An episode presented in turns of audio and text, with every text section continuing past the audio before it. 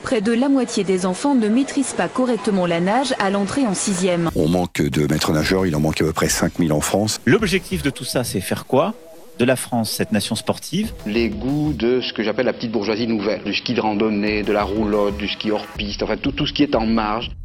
Qu'ont en commun les pratiquants d'escalade, de trail, de ski ou de wingfoil? Réponse, ils sont majoritairement blancs et aisés. On croise très rarement des personnes issues de milieux populaires dans les activités de plein air. Pourquoi y a-t-il des sports de riches et des sports de pauvres? Les barrières sont-elles uniquement financières? Notre origine sociale détermine-t-elle les sports que l'on pratique? Le sport pour tous existe-t-il vraiment? Suivez-nous dans ce nouvel épisode de Vent debout à la rencontre de Brahim Timricht et de Johan Reck pour mieux comprendre les inégalités sociales qui persistent dans le sport. Je suis Sylvain, ancien skieur alpin, cancre de fac de sport et réalisateur. Et je suis Clotilde, citoyenne adepte de sport en pleine nature, entrepreneur et journaliste. Vous écoutez Vent debout, l'émission qui vous emmène en immersion à la rencontre d'athlètes et de chercheurs pour repenser nos pratiques sportives. Parce que le sport aussi, c'est politique.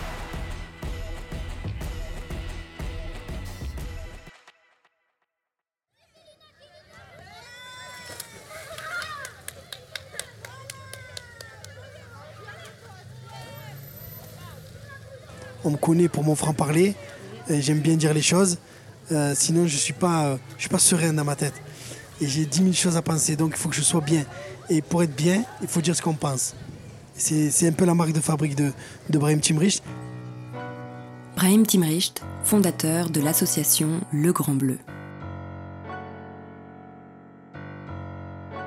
Juste le, la mer, la mer, elle est omniprésente. Et moi, c'est ce que j'ai vécu toute ma vie. Moi, mes parents, c'est ce qu'ils m'ont inculqué, la mer la mer. C'est que j'aille j'aille en, Algérie pendant deux mois l'été ou que je restais ici. J'étais tout entouré de la mer. Et moi, j'ai eu la chance que mon père était bon nageur et, plongeur de haut vol. Tout le temps, c'était tout le temps la mer. Il revenait du boulot fracassé, il réveillé dans le bâtiment, allez, on va à la mer. On l'attendait pour ça. On l'attendait pour ça, les week-ends. C'est un truc de fou. Alors qu'il y a des gamins, j'ai eu les stacks l'année dernière, de leur fenêtre de, de, cours de, classe, de, classe, ils voyaient la mer. Et ils n'étaient jamais venus à Corbière. Ils vont pas à la mer, ils savent pas nager. Ils ont peur, les parents, ils ont peur. C'est un truc de malade. Nous sommes sur la base nautique de Corbière, à l'Estac, dans l'extrême nord de Marseille, là où commencent les calanques de la côte bleue. Ici, une jetée en béton permet d'isoler un bassin des vagues que provoquent les ferries que l'on voit défiler à l'horizon. Protégés des turbulences de la mer, enfants, ados et adultes se côtoient au son caractéristique des pagaies, kayaks et des frites de piscine. J'ai fait du kayak ici la première fois, j'avais 7 ans. Donc pas de base nautique. Hein. C'est aménagé, là, tout, est, tout a été créé. C'était une crique. Il y avait un vieux gréement euh, coulé à moitié, on faisait le tour. Et euh, la base nautique, c'était une plage de galets avec un Algeco, ville de Marseille. C'était que ça. Et je venais avec, euh, avec l'école ou je venais avec le centre social. On payait un franc pour venir faire du kayak. Moi, on dormait presque toute la nuit devant le centre pour, pour participer aux activités. Et, euh, mais c'est très. On avait l'impression que c'était, même il y, a, il y a pas longtemps, super select, quoi. Rentrer sur la base nautique, c'était. Alors que c'est municipal. Mais ça, quand on est gamin, on ne le sait pas. C'est un grandissant, mais c'est public. Moi, je fais venir tout le monde ici, des mamans de tous bords, les quartiers, les enfants, les jeunes. Ils me disent, mais on ne croyait pas qu'on a, savait pas qu'on avait le droit de. Je dis, ben oui. Comme quoi. Et encore aujourd'hui? Et encore aujourd'hui. Ah, tout le monde me dit, ouais, nous on vient à la plage, on voit la base. Mais on pensait pas qu'on avait le droit, que c'était pour nous. Alors que c'est municipal, quoi. J'ai monté mon assaut. À la base, j'ai créé les premières années. On a pris nos voitures avec les minots. Euh, on a pris les gamins de, notre quartier et on les a amenés à la mer parce que on, avait des, petits jobs comme ça, mais on partait le matin, on revenait en fin de journée, et ils étaient encore dans le quartier en plein cagnard. Et je dis, les gars, chacun prend sa voiture, on prend les petits, on va les amener. Parce que du coup, c'est pas du tout. Enfin, les jeunes en général, ils viennent pas jusqu'ici. C'est trop loin, il n'y a pas de train. Ah, c'est mal desservi. Hein. Il y a un bus euh, qui monte l'été, hein, sinon. L'hiver, il n'y a rien. mais même de juin, il monte le mercredi et le samedi. En avril, il monte euh, pendant les vacances. Lui, il s'arrête en bas et on marche un kilomètre. Et, et c'est comme ça, moi, que j'ai créé le Grand Bleu, quand j'ai dit la première année, on a pris les gamins, on les a amenés à la mer. Voilà. Pas tous les soirs, mais souvent. Deuxième année, on fait ça. Je fais, les gars, on va pas tenir. Hein. faut créer un truc. On n'est pas. Il me dit, ouais, c'est vrai. Je dis, ben, on va créer une association. L'association Le Grand Bleu propose depuis plus de 20 ans des activités aquatiques, en mer et en piscine, aux jeunes des quartiers sensibles de Marseille. Kayak, paddle, natation, water polo et manifestations nautiques en tout genre. Des activités pour réconcilier les jeunes Marseillais avec leur territoire maritime. Il y a quelques années, il y a un groupe de. On parle de ça il y a un peu moins de 15 ans, peut-être 12 ans. J'arrive, hein, euh, j'avais déjà le Grand Bleu, mais je bossais aussi au poste de secours parce que je ne pouvais pas en vivre encore. Et je vois les, les matins, c'était pas là, il était rangé ici. Donc je vois 60 minous arriver de Félix Piat. 30 minutes sur l'eau, 30 minutes contre le mur. J'ai dit, les petits, vous faites quoi là? Je dis, ben, on sait pas nager. Tout fier et tout. Et je dis, comment vous savez pas nager? Moi, je, je, m'affole. oh, le- Et je savais pas, le- ce truc de passe nautique, à l'avance, ça s'appelle un passe, un test anti-panique. Déjà, tu me dis ça, je panique. déjà direct le nom, c'est bon. Anti-panique, c'est. Ouais, chef. Il y a les musées artistes d'ado qui sont. Oui. Ah, mais ils sont pas marqués. Ouais, j'ai oublié de les mettre sur le planning. Démerdez-vous. Et je, moi, je, moi, je- dans tous mes états, je, je- je demande presque une réunion d'urgence. Je dis, les gars, les petits, ils n'ont pas pratiqué parce qu'ils ne savent pas nager et tout, et ils ont raté le pass nautique parce qu'ils ont peur de l'eau. Il me dit, ouais, mais bon, ça arrive beaucoup, Brahim et tout. Je dis, mais qu'est-ce que nous, on peut faire? Qu'on fasse quoi? C'est compliqué. Je dis, ouais, si, on se met maintenant à remonter à la source et tout. Il dit, oula, c'est pas simple. Deux ans après, je coup de fil de chef de bassin de la piscine à Martine. Il me dit Ibrahim, on, remplace tout le matériel de la piscine, ligne d'eau, frites, bien croqué comme ça, planche, ceinture. Il n'y a pas de, il y a pas de, de. J'y bouge pas, j'arrive. Prends ma vieille Opel familiale, quatre enfants. Baisse les sièges, je prends deux jeunes du quartier, monter avec moi. On va monter, on monte à la Martine à Saint-Antoine. Et ce qu'ils allaient jeter, je récupère tout. Je l'ai gardé. On était en février. Et moi, je savais ce que j'allais faire avec. J'ai créé mon premier ba- bassin de natation avec la ligne d'eau. Et le petit matériel pédagogique que j'ai utilisé. Première année en 2012, avant que ça devienne un plan national de savoir nager. Moi, j'étais là, premier été, à, apprendre à nager à 60 gamins. Gratuit, il n'y a rien, pas de sous, pas de pas d'agence nationale du sport, pas d'impact 2024, pas de savoir nager, pas des ensacs. Ça, il sait pas tout ça. Moi, je l'ai fait, je suis pragmatique. Il y a, y a- y a- un truc à faire, et où il y a un souci, où il y a quelque chose à. Je vais à la source et je règle le problème avec les moyens du. Voilà. Parce qu'une asso, à la base, c'est beaucoup de bricolage.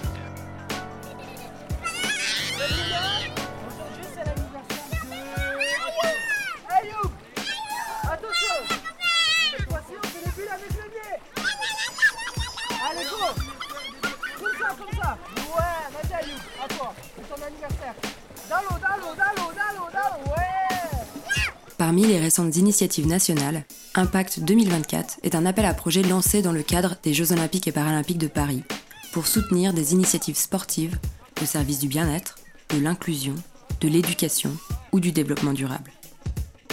Deuxième année, je le refais. Troisième année, pareil, chaque été, juillet, août. Putain, 2015. Bonjour, c'est Talassa. Mon émission Oui, on veut faire un reportage sur le Grand Bleu et Ibrahim Timri. Je dis pour dire du bien. Il me dit oui. Il me dit c'est les 40 ans de Talassa. Il y a 40 ans, c'était Jaïve Cousteau, en 73, l'année où je suis né. Et 40 ans après, on propose de faire Talassa, putain. Avant-première euh, au Faro, 800 personnes avec le maire Gaudin, le préfet à l'égalité des chances de l'époque, tous les élus et tout. Et moi, je suis là avec ma famille, mes amis et tout, mais je suis au fond. Et, euh, et là, le, préfet à l'égalité il fait C'est qui ce minot? J'attends que ça. Je sors de la salle avec ma famille et tout le monde était déjà dehors. Ils m'applaudissent. Moi, je dis, mais c'est pour moi? Merci pour ce que vous faites. Je dis, ben, ouais, si vous voulez. Moi, je l'ai fait, je, je suis heureux de le faire. Et à partir de là, on donne les premiers cours de natation en 2015, avec le soutien donc, de la ville de Marseille pour l'infrastructure et l'État pour le financement. Donc, une convention tripartite qui marche. À partir de là, tous les journaux du monde, hein, même le New York Times, ouais, hein, je fais, faut parler de ce qui marche. On va parler de, bref, ville, Grand Bleu, ça fonctionne. Commencez pas à me. Ouais, mais qu'est-ce que vous pensez? Il manque des. Je fais arrêter. Je peux pas faire ça. Arrêtez. On sait l'état des trucs. Mais quand il y a quelque chose de positif, il faut le dire aussi. Il faut le dire aussi.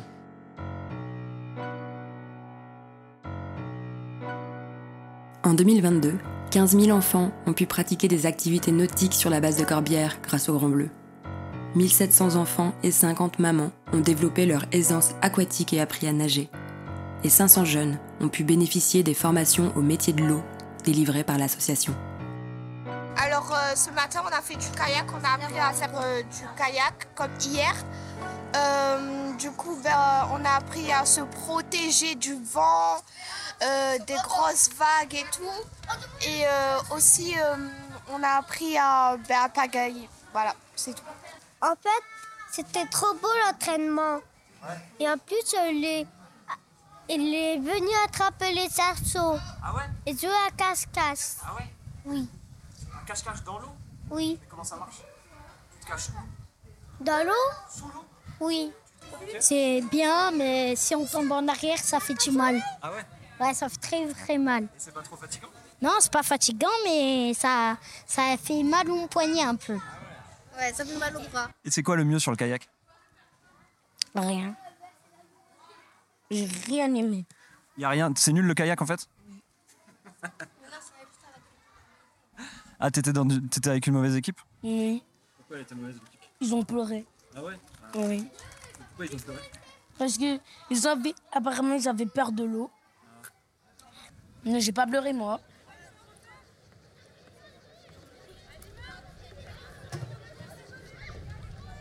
Tu as dit tout à l'heure qu'il y avait pas mal de jeunes qui avaient peur de l'eau, des jeunes comme des moins jeunes d'ailleurs. Qu'est-ce que tu leur dis ou comment tu fais pour les rassurer? Alors déjà, euh, les moins jeunes, ils viennent volontiers. Donc il y a, il y a un petit travail d'aquaphobie, de, de sensibilisation sur tout ce qui est natation et comment on va aborder le- le- le- le- l'apprentissage. Après, c'est sur les plus grands, euh, entre 12 et 17 ans, ils n'osent pas dire. Donc en fait, quand on est dans le, dans le quartier ou qu'on apprend un peu le bitume, on leur dit euh, venez, on va faire des activités. Et ils te disent oui, il y a le gilet, oui, il y a le gilet. Et là, on se rend compte qu'ils vont réussir le pass nautique, mais ils ne savent pas nager. Et après, on essaie de les embrigader sur de l'apprentissage de la natation. Parce que tout de suite, ils ne vont jamais dire Ah, moi, je ne sais pas nager, je voudrais bien apprendre. Jamais de la vie. Jamais ils vont dire ça. Devant tous leurs potes, négatif. Et ce qu'on fait depuis trois ans, c'est que, euh, euh, là, au moment où je vous parle, avec euh, les 100 ga- 120 gamins sur la base en activité, il y en a 170 qui se relaient sur la piscine de la Bussurine sur de l'apprentissage de la natation. J'ai deux équipes. En été, c'est en simultané, mer et piscine. Et on est au cœur du 14e avec la piscine de la Bussurine. Et les mamans m'ont- interpellé depuis quelques années, me disaient Brahim, t'as appris à nager à nos gamins, c'est super, merci. Mais nous, on a toujours peur, on n'ira pas à la mer. Alors je me dis, ben, je vais encore remonter plus loin à la source et je vais apprendre à nager aux mamans qui ont transmis la peur à leurs enfants. Et l'année dernière, on a appris à 40 mamans à nager. Et là, euh, on continue là tous les jeudis, samedis et dimanches sur des cours de natation maman. Quand on sait pas nager, en fait, on, a du mal à. Moi, j'ai du mal à me rendre compte en fait, parce que c'est vrai que j'ai appris à nager très jeune et ce que je disais tout à l'heure, il y a eu les cours à l'école. Et en fait, qu'est-ce que ça bloque finalement euh, quand on sait pas nager Ils ont qu'on peur de se noyer. Marseille Ils ont peur de se noyer.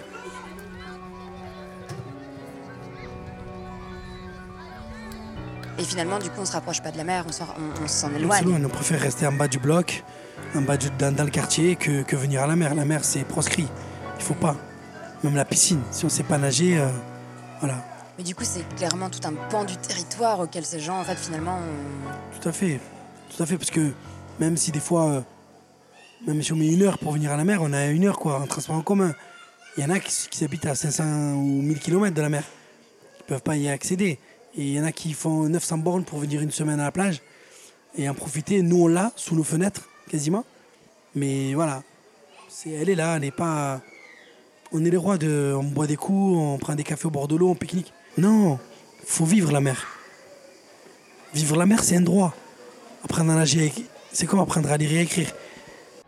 Aller à droite, quel côté on doit pagayer Est-ce que vous le savez? À gauche, très bien.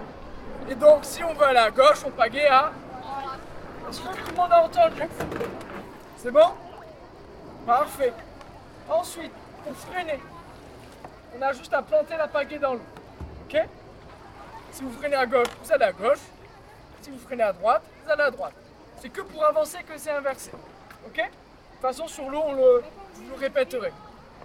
Ensuite, pour reculer, est-ce que quelqu'un sait comment on fait pour reculer Regardez ce qu'elle fait. T'as pas besoin de changer de sens. Il faut juste envoyer l'eau devant. Pour reculer, tu vois, tu pousses. Si tu veux t'éloigner d'un mur, tu le pousses le mur. Il y a plein de gens en fait qui se disent non mais euh, les sports, euh, enfin pourquoi aujourd'hui euh, dans certains sports euh, c'est que une certaine catégorie de population qui y va, c'est pas pour nous. Est-ce que toi tu, tu, enfin, ouais, qu'est-ce que tu penses déjà de ce c'est pas pour nous? Est-ce que c'est vraiment culturel ou en fait est-ce qu'il y a C'était- plein non, c'est pas que c'est pas que non, c'est pas que c'est pas culturel. C'est pas culturel parce que euh, dans cette ville, il y a beaucoup de Méditerranéens. Et même ceux qui sont nés de l'autre côté sont nés au bord de la mer. Et il y a de la voile, il y a du kitesurf, il y a du... Ce que moi je pense aujourd'hui, c'est que le c'est pas pour nous, il faut arrêter. C'était vrai il y a 10-15 ans. Il y a aujourd'hui plein de dispositifs qui font qu'ils peuvent avoir accès. Le seul hic, c'est que il faut un accès au plus grand nombre et pas une seule poignée. Ouais, on a fait de la voile à 10 jeunes de, de, de, des QPV, de la Caillole ou de la Bussurine. C'est bien, mais 10, c'est quoi? Donc au plus grand nombre.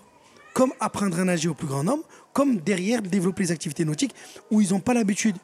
Donc le kayak, le paddle, ils connaissent maintenant. On a ouvert les portes, on a, balisé, le, sen- le sentier, donc on est bon, c'est acquis. Mais la voile, le foil, le kitesurf, le, je sais pas, plein de, choses qui marchent avec le vent. Eh, eh ben non, pour l'instant, c'est encore limité. Donc c'est bien, il y a des initiatives, il y a des choses qui se font, mais c'est pas assez. C'est pour ça que je disais, je rebondis sur ce que je disais juste avant, si avec les JO, ça peut nous donner l'opportunité de développer ce genre d'activité aussi à, à- à tous, c'est bien. Ouais, parce qu'en fait finalement ce truc de c'est pas pour nous, on aurait pu te le dire aussi avec le kayak. Bien sûr. Et, finalement, je l'ai développé. dé- Je l'ai développé. C'est presque la mer et ses activités, c'est pas pour nous. Non. Non, trop facile. Mais il faut remonter à la source. On apprend d'abord à nager Mhm. et on pratique ensuite. Et on peut tout pratiquer.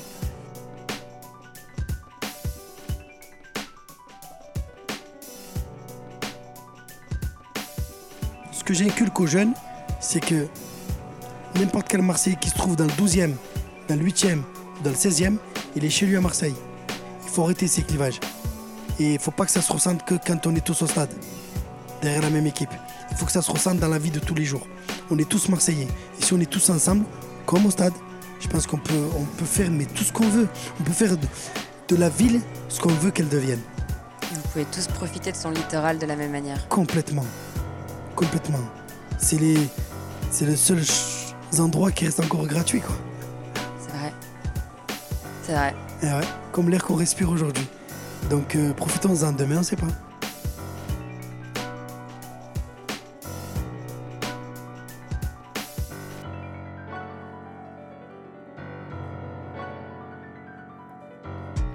Pourquoi ces inégalités d'accès persistent? On pourrait justement croire que les activités de pleine nature font partie des activités physiques les plus accessibles. Car comme on le lit souvent sur les réseaux sociaux, dehors, c'est gratuit.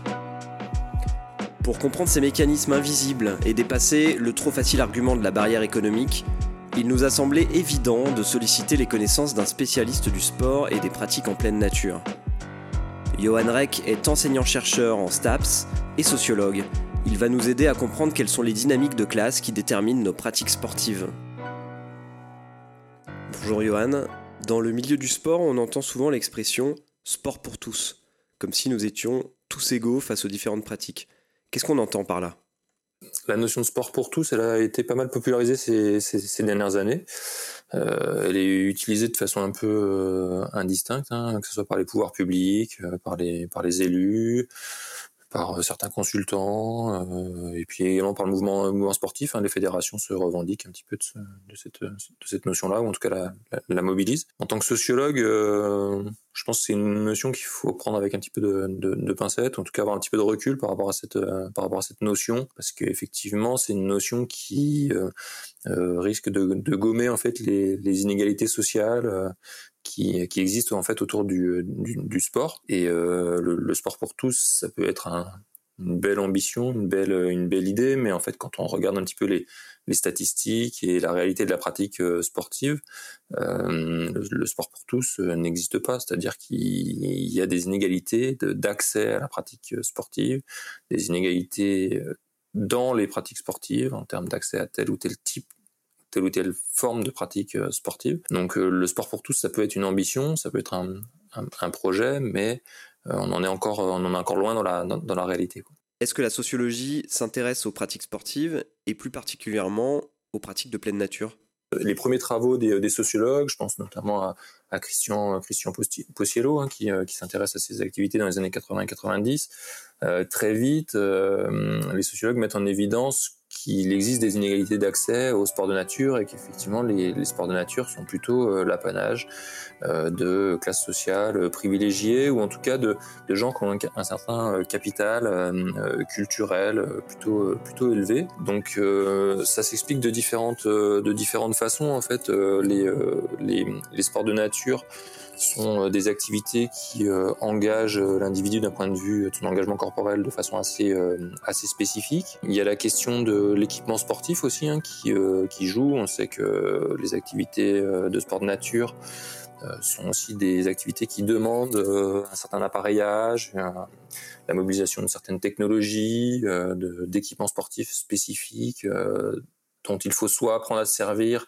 soit euh, soit il faut les acheter et peuvent parfois être chers. Et puis il y a un autre aspect qui est l'aspect, euh, je pense, socialisation dans, dans l'activité, c'est-à-dire que les, les, sports de nature c'est des activités qui euh, nécessitent un apprentissage spécifique, particulier, parfois plus ou moins long, et qui demandent en fait d'avoir des connaissances un peu poussées, que ce soit en météorologie, en orientation, en connaissance du milieu spécifique, que ce soit nautique, la montagne ou, autre. Et en fait, on, se rend compte dans les études qui ont été faites que les catégories euh, ou les classes sociales euh, les plus privilégiées sont celles qui ont, euh, dans leur socialisation, justement, appris grâce à leurs parents, grâce au milieu dans lequel ils évoluent, leurs amis, ou grâce à, l'école dans laquelle ils sont allés, qu'ils ont en fait appris les, codes, qu'ils ont découvert en fait ce, milieu par ce par ce biais de, socialisation, ce qui ne va pas être le, le cas, par exemple, des classes populaires qui ont parfois un rapport euh, assez éloigné, euh, assez lointain en fait au, milieu naturel. Est-ce que tu as des exemples? Par exemple, le, fait de savoir, euh, de savoir s'orienter, de savoir lire une, carte, euh, on sait que très clairement, il y a des inégalités euh, en la, matière. Les gens qui ont un bagage culturel important, qui ont fait des, études, etc., ont plus de chances de savoir lire une carte, de savoir utiliser un GPS. Donc très très clairement, les classes populaires ont par exemple moins de chances d'aller dans le milieu naturel euh, quand il y a moins de moins de balisage ou euh, quand il est plus difficile d'accès, etc. Tout simplement parce qu'ils n'ont pas forcément les, les, codes en matière d'orientation, en matière de lecture euh, du, du, du, milieu. Et sur la question du rapport au corps, de quoi on parle exactement? En termes de rapport au corps, euh, bah ça c'est un petit peu plus général en fait au, au, sport de nature. ça, les travaux de Possiello l'ont bien l'ont bien montré en reprenant un peu les, les, les travaux de, de, Bourdieu les classes, euh, les classes privilégiées vont, euh, les classes populaires pardon, vont plutôt euh, privilégier en fait des, des sports de, de, contact, des sports où il y a un, rapport au corps important, plus éventuellement plus viril, qui impacte le, le, corps, etc.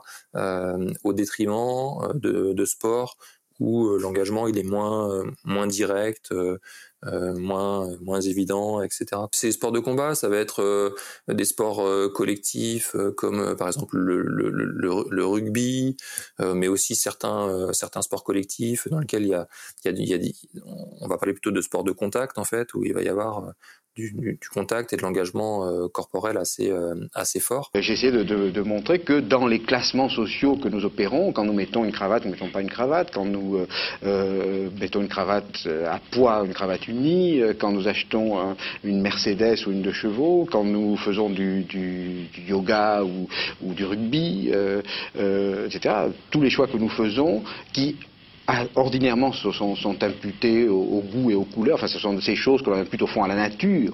En fait, je pense que toutes ces, tous ces choix ont leur principe dans euh, la société et dépendent euh, d'une part de notre, de notre, formation, notre éducation, de l'ancienneté de notre éducation, de notre milieu, de notre capital scolaire, etc. Une, des une autre particularité des sports de nature, c'est que, hum, en fait, souvent on pratique en dehors des clubs. Euh, c'est-à-dire que les gens pratiquent euh, de façon non fédérée. Cette, socialisation qui, va se faire en dehors des, clubs, elle va se faire au désavantage en fait des classes euh, des, classes populaires parce que elles ne vont pas avoir forcément le réseau de, de connaissances suffisant pour les initier à tel ou tel à telle ou telle pratique de sport de nature ou à telle ou telle euh, activité. Alors qu'en fait, les sports plus classiques, ce qu'on appelle parfois les sports de, de, base, hein, athlétisme, foot, sport collectif, etc., euh, eux se font euh, quasi systématiquement dans des, dans des clubs. Donc la socialisation, elle est plus, est plus évidente et il peut y avoir un accompagnement qui va être fait pour, pour des personnes issues de, de classes populaires.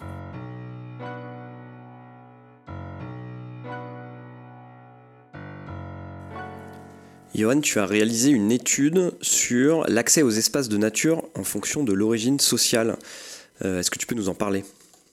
C'est une étude que j'avais réalisée à Grenoble et euh, je voulais voir un petit peu comment la population euh, grenobloise s'emparait des, des espaces euh, naturels euh, qui sont à, proximité, puisque euh, Grenoble c'est une, une cuvette, et en fait, à moins d'une demi-heure de, de, voiture, voire moins, on a très vite accès à trois, trois massifs en fait importants qui sont assez appropriés au sport de nature, le massif de la Chartreuse, le massif du Vercors et, celui de Beldon. J'avais mis en, en, évidence de façon un petit peu contre-intuitive le fait que les, gens qui habitaient euh, finalement euh, en, euh, en, appartement, etc., étaient finalement ceux qui allaient le moins à l'extérieur de la ville, dans les espaces périurbains, sortaient le moins en fait de la de, de, de la ville, alors que ceux qui bénéficiaient déjà d'un jardin ou d'un extérieur euh, et qui en plus avaient en général euh, ceux qui avaient à la fois un revenu euh, supérieur et qui appartenaient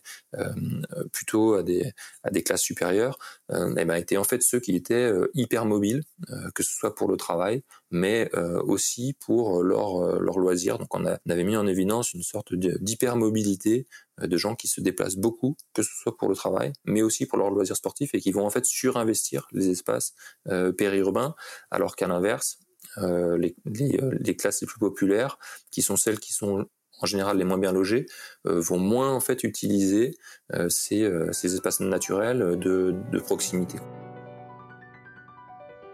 quand on n'est pas habitué en fait depuis tout petit à, à se perdre dans une forêt ou euh, à apprécier en fait certains certains types de, de, de paysages qu'on n'a pas l'habitude de marcher dans la neige etc eh bien en, en grandissant on développe pas cette cette cette, cette habitude-là, cette, cette envie-là en fait. Et puis après, il y a tout simplement des, aussi des, des difficultés pour euh, se déplacer, hein, un problème euh, d'accès à, à, une voiture, euh, le coût de, l'énergie, etc., etc. On a toujours l'impression que les, loisirs euh, de, de, nature, en fait, euh, peuvent être, euh, sont assez libres et sont assez peu onéreux, alors qu'en fait, c'est pas le, c'est pas le cas. Pratiquer des sports de nature, même, même simples, ça, ça représente un certain, un certain coût, un petit investissement que certaines classes populaires ne peuvent pas se, ne peuvent pas se permettre, tout simplement. Concrètement, quels sont les leviers d'action euh, qui nous permettraient de gommer euh, les inégalités face aux pratiques de pleine nature? À mon avis, il y a plusieurs, euh, il y a plusieurs leviers. Je pense qu'il ne faut pas négliger le, le, le, le levier de l'école. À l'école primaire, il y a des, il y a des, initiatives qui peuvent être intéressantes. je pense par exemple à tout ce qui relève des, des aires marines éducatives euh, ou des, des, aires protégées éducatives, ou, et dans lequel on peut coupler à la fois de l'activité physique avec de la découverte de, l'environnement. Je pense que dans le secondaire, euh, en EPS, euh, à mon avis, un des leviers, ce serait de, renforcer en fait la, pratique sportive, mais vraiment en milieu naturel, parce que une des tendances, c'est que les, sports de nature se sont un petit peu euh, euh, aseptisé ou urbanisé, notamment pour des questions de sécurité. Un exemple simple, maintenant ça devient très compliqué de pratiquer euh, l'escalade en, extérieur quand on est dans le, secondaire. Il y a toute une logistique à mettre en place parce qu'il faut euh, prendre le bus, euh, avoir euh, du matériel, des casques, euh, etc. Donc, en fait, c'est très compliqué de pouvoir emmener, même quand on a des sites à proximité, des, élèves en milieu naturel, alors qu'on va se reporter plus facilement sur des gymnases et donc pratiquer sur des structures artificielles d'escalade. Et ça, c'est un petit peu dommage qu'on mette pas suffisamment de, moyens pour faire découvrir en fait aux, élèves le, la pratique vraiment en extérieur, parce que en fait là, pour le coup, l'école aurait un, un, un vrai rôle éducatif pour faire découvrir euh, des, espaces, des lieux de pratique et des formes de pratique à des jeunes qui euh, n'en ont pas la possibilité euh, quand ils restent en fait dans leur, dans leur, propre, dans leur propre milieu. Tu dis que la randonnée, par exemple, c'est démocratisé. C'est une bonne nouvelle. Oui, en fait, souvent on, confond massification et, et démocratisation. en fait, c'est pas parce qu'il y a plus de pratiquants euh, de, de sport de nature qu'il y a nécessairement une démocratisation des, sports de nature. C'est souvent un, petit raccourci qui est, qui est, qui, est fait. Pour qu'il y ait véritablement démocratisation, il faut qu'on soit en capacité de, de prouver euh, qu'il y a des nouvelles euh, catégories sociales qui euh, s'adonnent à ce type d'activité, ce qui n'est pas forcément le, le, le, cas. Alors tout à l'heure, je prenais l'exemple de la, de la randonnée pédestre. Là, on voit en fait que pour les activités de, de marche ou de, de randonnée, euh, il, y a des, il y a des types de pratiquants qu'on ne, ne voyait pas il y a 20 ans et qui petit à petit se mettent à ce type d'activité. Donc là, on, on, voit une trajectoire qui commence à être celle d'une d'une démocratisation, mais euh, il y a quand même un grand nombre de, sports de nature, si on prend le ski de randonnée, si on prend l'escalade, etc., etc., la voile ou, autre, euh, qui même si on a un nombre de pratiquants euh, importantes, ne sont pas des, pratiques qui sont euh, démocratisées pour, euh, pour autant. Johan, est-ce que pour toi le sport, c'est politique? Le sport est, politique euh, par, sa, nature, par sa, fonction, et puis parce que c'est aussi un, enjeu pour les, pouvoirs publics de justement de de le gérer, de le développer et à mon sens d'essayer de, de, gommer les inégalités euh, sociales euh, d'accès, c'est-à-dire que ça sert à rien d'essayer de nier les inégalités en matière par exemple de, de, de sport de nature, elles, elles existent, euh, c'est un fait. Maintenant, euh, considérer le sport comme politique, c'est justement euh, mettre en place des politiques publiques qui facilitent l'accès à tel ou tel type de, de pratique, permettent la découverte du, du milieu naturel, permettent aussi un, un un, épanouissement, euh, permettre une forme d'émancipation par la pratique de telle ou telle, euh, activité sportive de nature. Et donc ça, ça fait partie du rôle, à mon sens, des, politiques publiques, d'encadrer, de, donner des, moyens et de trouver des, solutions en fait euh, pour permettre justement cette démocratisation.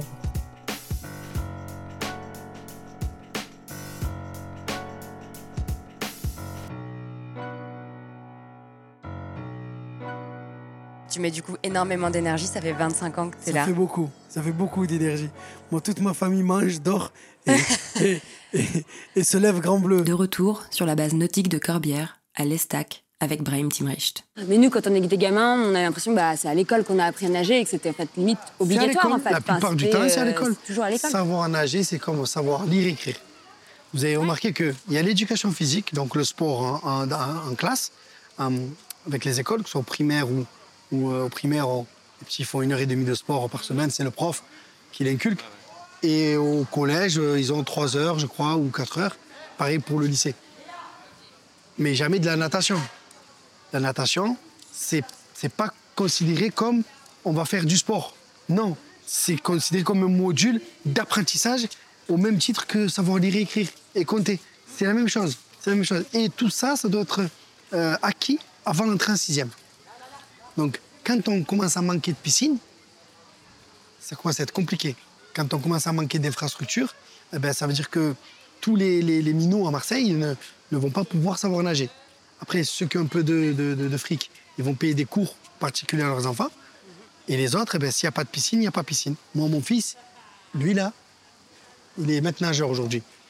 Il a, il a fait, je crois, trois semaines, quatre semaines de piscine, une fois par jour une heure par semaine. Voilà, il a fait une heure. Ça, ça leur a servi, hein. il savait déjà nager, euh, je lui ai appris. Et les trois autres, je leur ai appris à la mer. Il n'y avait pas de module piscine à, l'école. Il n'y en avait pas. Ouais, c'est désolant parce que c'est fun, euh, la piscine avec sa classe et tout. Moi, je ça pas mal. Je, je l'ai vécu, mais on était beaucoup. On était trop, on ne pouvait pas apprendre. On était trop. Les communes n'ont pas vocation à faire du business, à faire de, du pognon, quoi. Sauf avec le tourisme. Mais euh, une piscine, ça coûte des sous, c'est vrai. C'est pas rentable, mais c'est pas fait pour être rentable. Voilà, c'est un service public. À un moment donné, euh, voilà, c'est les sous des impôts, les sous de l'État. Donc euh, là, euh, c'est en train de s'améliorer. J'espère que ça va continuer et qu'ils vont aller jusqu'au bout. Parce qu'il nous faut des piscines impérativement. On n'en a pas assez. Je comprends même pas pourquoi elles ont fermé. D'après le rapport annuel de la Cour des comptes de 2018, la moitié des équipements aquatiques publics de France ont été construits avant 1977, lors de la mise en œuvre du plan 1000 piscines. Des équipements aujourd'hui vétustes et extrêmement coûteux à rénover, qui ont conduit à la fermeture de nombreux bassins. À Marseille, par exemple, en 10 ans, la moitié des piscines ont fermé, et aucune n'a été construite depuis. Si le gouvernement a fait du savoir nager une priorité nationale, d'après les chiffres de la Fédération française de natation, il manquerait encore entre 200 et 500 bassins pour mailler le territoire français. C'est ma ville, hein, je l'aime, je suis fan. hein. Mais j'aime pas quand on dit euh, Marseille, c'est la misère au soleil. J'aime pas parce que quelque part, c'est un peu vrai. Alors maintenant, le constat est posé, qu'est-ce qu'on fait pour inverser la tendance? C'est tout. C'est pareil, si on s'y met tous, on peut. Il y a d'autres villes qui ont réussi, pourquoi pas nous? Pourquoi pas nous? On a une jeunesse de fou, on a... Donc oui, voilà, si on s'y met tous, je pense que c'est ce que je disais euh, il, y a, un mois, quand euh, le président est venu au, au gymnase de la Busserine, et j'avais pris la parole. J'avais pas parlé, parlé de tout, parce que c'est vrai, c'est triste. Il y avait le- le- les mamans qui pleuraient, euh, qui avaient perdu leurs enfants dans des conditions atroces. Et elles sont en souffrance. Elles sont tristes, en colère, elles souffrent. Et moi, quand j'ai alerté le président, je dis, mais tout ça, on ne peut pas passer à côté. Il n'y a pas de débat. Parce que c'est la réalité. Et j'ai par contre, il y a une autre réalité. C'est qu'aujourd'hui, en France, la première cause de mortalité des moins de 15 ans, c'est la noyade. Et pour apprendre aux enfants à nager, il nous faut des maîtres nageurs et des piscines. Et pour former des maîtres nageurs, il nous faut des piscines. Voilà. Et je pense, Monsieur le Président, comme ça, je le dis, si région, le département, la métropole, l'État et la ville, si on se met tous ensemble, mais déjà qu'on a la plus belle ville du monde, et là, tout le monde s'est mis à. Tout le monde s'est marré. Et je suis objectif quand je dis ça. Je pense qu'il y avait quelque chose à faire. Toi, c'est ça, c'est c'est le même euh, refrain. Ensemble. Ensemble. Enfant des quartiers nord de Marseille, Brahim a fait du sport pour tous un objectif de vie et tente avec le Grand Bleu de gommer les injustices. Car on l'a vu, ces inégalités d'accès ont des répercussions bien plus profondes que la pratique ou non d'un sport. À Marseille, ne pas savoir nager, c'est être privé d'une partie de son territoire et des disciplines nautiques qui y sont liées. Mais on peut également parler du vélo à Paris, dont on fait souvent la promotion, symbole d'un mode de transport doux et efficace, alors que nombreuses sont les personnes qui n'ont pas eu les cours de PS ou la structure familiale pour leur apprendre à pédaler. Le sport pour tous est une noble ambition, mais aujourd'hui c'est tout ce qu'elle est. Une ambition. Heureusement, on peut compter sur la sociologie pour comprendre, expliquer et trouver des leviers d'action pour démocratiser et non massifier l'accès à ces pratiques. Comme l'a fait pour nous Johan Reck avec les sports de plein air. Faire de la France une nation sportive. Ce sont les mots prononcés par Emmanuel Macron en 2021. Une promesse intéressante mais qui peine encore à s'incarner à quelques mois des Jeux. Si l'école manque de moyens, ce sont souvent les assos qui prennent le relais et dont le travail repose bien souvent sur le bénévolat. Ce tissu associatif assume en réalité une mission de service public. Et si des programmes nationaux permettent de les soutenir, on se demande si cela est bien suffisant. Le sport pour tous est un joli mantra. On aimerait plutôt que ce soit une politique publique à la hauteur des enjeux. Quant à nous, pratiquants et gens du milieu de l'outdoor, il est désormais urgent de faire place à des personnes issues des milieux populaires lors de nos événements, dans nos médias, sur nos comptes Instagram et dans nos podcasts. Il est de notre responsabilité de donner la parole et une légitimité à de nouveaux rôles modèles. Et lors de sorties entre amis, l'entre-soi qui aujourd'hui nous met à l'aise devrait nous gêner demain. Merci d'avoir écouté cet épisode de Vent debout. Merci à Brahim Timrich pour son accueil dans l'effervescence de l'été. Vous pouvez suivre les activités du Grand Bleu sur la page Instagram de l'association. Merci à Johan Reck de nous avoir éclairé sur les mécanismes invisibles qui déterminent nos pratiques sportives. Et merci à vous, auditrices et auditeurs, de nous écouter et de partager nos épisodes de podcast. Vous pouvez nous retrouver et vous abonner sur vos plateformes préférées. Et sur notre site internet vendeboutpodcast.fr, vous retrouvez les articles, les entretiens, les événements et les photos de nos enregistrements. Vous pouvez aussi nous mettre 5 étoiles pour faciliter la découverte du podcast. Vous pouvez aussi retrouver dans le journal de bord de l'épisode les ressources et liens qui ont été mentionnés tout au long de cette émission. Et enfin, merci à notre partenaire, l'IGN, sans qui Vent debout n'aurait pu voir le jour. L'IGN est le service public de la cartographie. Sa mission, montrer les changements rapides du territoire liés aux activités humaines. Toutes ces cartes sont accessibles à toutes et à tous en ligne sur géoportail.fr et depuis 2021, la majorité de ces données sont gratuites. Vent debout, c'est chaque mois l'émission qui vous emmène en immersion pour repenser nos pratiques sportives. Parce que le sport aussi, c'est politique.